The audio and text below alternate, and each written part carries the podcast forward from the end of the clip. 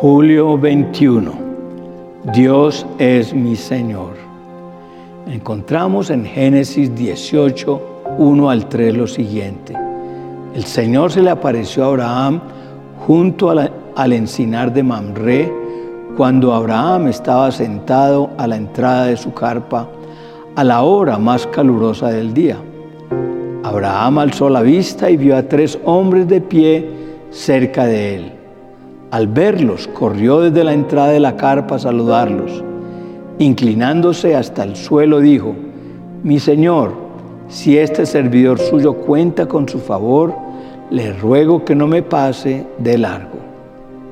Cuando llamamos a Dios Adonai, que significa mi Señor, mi amo, lo que en realidad estamos diciendo es que somos propiedad de Dios, que fuimos comprados por un precio muy alto y que estamos rendidos totalmente. Adonai es el Dios que posee totalmente a su pueblo. Tú no eres tu propio dueño. Alguien pagó un precio altísimo por ti y murió para que tú y yo vivamos. Conocer a Dios como tú, Adonai, te ayudará a tener un compromiso más profundo con Él. Muchas veces me imagino estar al frente de un pelotón de fusilamiento por mis pecados y veo a Dios llegando a la escena diciendo, voy a morir por Él, porque le amo. Con esa clase de, héroe, ¿no merece que vivamos rendidos a Él? como sus esclavos. Adonai se usa más de 300 veces en la Biblia. Y cuando le damos este reconocimiento, le decimos al diablo que no tiene autoridad, ni poder, ni pertenencia sobre nuestras vidas. Al único a quien le pertenece nuestra vida es aquel que pagó por ella. Cuando conocemos a Dios como Adonai, nuestro amor y nuestro Señor, inmediatamente viene libertad de toda opresión.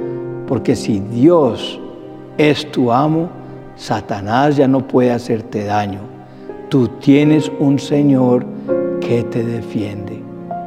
En el Getsemaní de Lucas 22, Jesús se rindió ante el Dios Adonai cuando le dijo, Padre, si quieres, pasa de mí esta copa pero que no se haga mi voluntad, sino la tuya. Y se le apareció un ángel del cielo para fortalecerlo. Jesús pudo decirle a Dios, soy tu siervo, siervo de un pacto, un pacto con la voluntad del Padre, no importa el costo, yo llevaré a cabo su voluntad. No haré lo que yo quiero, sino lo que Dios me diga que haga. Pueden matarme el cuerpo, pero nunca mis sueños. Pueden tratar de frustrar mis planes, pero nunca los de Dios. Isaías 12:2 dice, confiaré en Él y no temeré. El Señor es mi fuerza, el Señor es mi canción, Él es mi salvación. Y Filipenses 2, 5 al 7 dice, la actitud de ustedes debe ser como la de Cristo Jesús, quien siendo por naturaleza Dios, no consideró el ser igual a Dios como algo a que aferrarse. Por el contrario, se rebajó voluntariamente, tomando la naturaleza de siervo y haciéndose semejante a los seres humanos. ¿Estás dispuesto dispuesta a rendir tu voluntad para que se cumpla la de Dios? Un esclavo lleva marcas imborrables. En el Antiguo Testamento perforaban las orejas de los esclavos. En el Nuevo Testamento han crucificado, flagelado y masacrado a los que quieren identificarse como siervos y confiesan que Jesús era su Señor.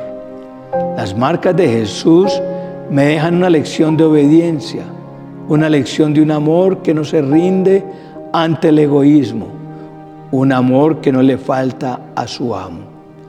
Zacarías 12:10 dice, sobre la casa real de David y los habitantes de Jerusalén derramaré mi espíritu de gracia y de súplica, y entonces pondrán sus ojos en mí. Harán lamentación por el que traspasaron, como quien hace lamentación por su Hijo único. Llorarán amargamente como quien llora por su primogénito. ¿Qué significa que nuestro Dios es soberano? Que Él está en control de todo y nosotros de nada. Si Dios es soberano, no está obligado con nadie y actúa siempre de acuerdo con su propia voluntad. Él es Dios, es Él es el Señor y no nosotros. No pueden haber dos señores conduciendo tu vida ni tu corazón. O nos entregamos por completo o tenemos ciertas reservas a la hora de experimentar su gracia y su favor. En nuestra humana sabiduría nunca podremos entender a Dios, pues el mismo Job decía en Job 9, 10 al 12, Él hace cosas grandes e incomprensibles y maravillas sin número. He aquí, Él pasará delante de mí y yo no lo veré. Pasará y no lo entenderé. He aquí, arrebatará ¿Y quién le hará restituir? ¿Quién le dirá, ¿qué haces? A Dios no hay que tratar de entenderlo, hay que obedecerlo. No solo que sea Señor en el cielo, sino también en la tierra. Que en todo lugar se haga su voluntad sin interferencias. Deuteronomio 7:9 dice, reconoce por lo tanto que el Señor tu Dios es verdaderamente Dios. Él es Dios fiel, quien cumple su pacto por mil generaciones y derrama su amor inagotable sobre quienes lo aman y obedecen sus mandatos.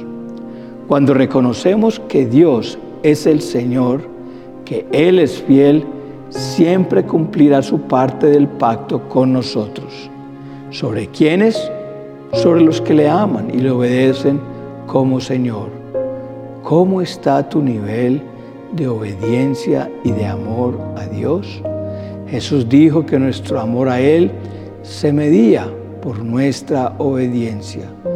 Juan 14, 15 dice, si me amas, guarda mis mandamientos. Y en Juan 14, 21 dice, el que tiene mis mandamientos y los guarda, ese es el que me ama y el que me ama será amado por mi Padre, y yo le amaré y me manifestaré a él.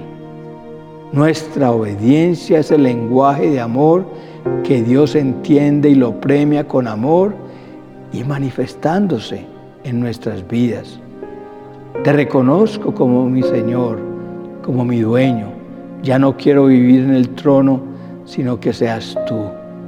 Gracias por comprarme, por pensar en mí y escogerme. Mi fuerza y mi esperanza eres tú. Mi Dios, hoy me entrego todo sin reservas, sin condiciones, sin límites. Segunda de Pedro 1, 10 al 11 dice, por lo cual, hermanos, tanto más procurad hacer firme vuestra vocación y elección, porque haciendo estas cosas, no caeréis jamás, porque de esta manera os será otorgada amplia y generosa entrada en el reino eterno de nuestro Señor y Salvador Jesucristo. La Biblia es muy clara en que Jesús quiere y debe ser nuestro Señor y Salvador. Uno de los problemas de la iglesia hoy en día es que queremos a Jesús como Salvador, pero no como Señor. El concepto de Salvador nos gusta a todos, pero el concepto de Señor choca un poco con nuestra cultura, ya que afecta nuestra comodidad, demanda servir, sacrificio, demanda entrega y demanda disponibilidad. En pocas palabras, demanda compromiso. El problema que muchos pasan por alto es que si Jesús es solo nuestro Salvador, entonces ¿quién es nuestro Señor. Muchos han hecho de Jesús su Salvador, pero no su Señor. Y esta es la razón por la que los líderes tienen que estar rogando a la gente que sirva, que estudie la Biblia, porque muchos quieren a Jesús solo como Salvador. ¿Cuándo podremos decir que Dios es nuestro Señor? Dios es mi Señor cuando Él es mi prioridad. Mateo 6:33 dice, mas buscad primeramente el reino de Dios y su justicia, y todas estas cosas os serán añadidas. Dios quiere ser el amo de tu vida, no quiere ser solo un pedacito. Él lo quiere todo. Si Dios no es el número uno en tu vida, entonces no es tu Señor. Uno de los rasgos que tienen todos los hombres de Dios en la Biblia es que hicieron de Dios su prioridad número uno. Para David, la prioridad en su vida era Dios y esto lo dejó plasmado en sus salmos. Salmo 27.4 dice, una sola cosa le pido al Señor y es lo único que persigo, habitar en la casa del Señor todos los días de mi vida. Para Abraham, la prioridad en su vida era Dios y por eso dejó su tierra y su parentela. Moisés pudo llevar al pueblo a la libertad porque se hizo esclavo de un Dios protector. Gedeón, para obtener una gran victoria, se entregó del todo a Dios con todos sus temores. Porque Dios no te ve como un débil, Él te ve como su obra completa. Pablo fue tumbado del caballo para rendirse totalmente a Dios. Y una vez que fue libre y tuvo visión, se entregó a ser esclavo de Cristo. Primera de Corintios 7, 22 dice, porque el que era esclavo cuando el Señor lo llamó es un liberto del Señor. Del mismo modo, el que era libre cuando fue llamado es un esclavo de Cristo. Para los apóstoles la, prioridad era Dios. Por eso dejaron todo y siguieron a Jesús hasta entregar sus vidas en sacrificio. Si Dios es mi Señor, soy obediente. Mateo 7:21 dice, no todo el que me dice, Señor, Señor, entrará en el reino de los cielos, sino el que hace la voluntad de mi Padre que está en los cielos. El siervo es obediente a las órdenes de su amo. Los siervos están sujetos a los deseos de sus amos. Si Dios es mi Señor, cuando Él me pide algo, simplemente obedezco. Un siervo no argumenta con su Señor, un siervo obedece inmediatamente. Un siervo no pide explicaciones, no pide confirmaciones, simplemente obedece. Dios es tu Señor cuando sirves con excelencia. Colosenses 3:23 dice, y todo lo que hagáis, hacedlo de corazón como para el Señor y no para los hombres. Si Jesús es mi Señor, todo lo que haga, en todo lo que yo sirva, lo voy a hacer con excelencia, con mayor razón si es el servicio a Dios. La excelencia es testimonio para el mundo de que Jesús es nuestro Señor.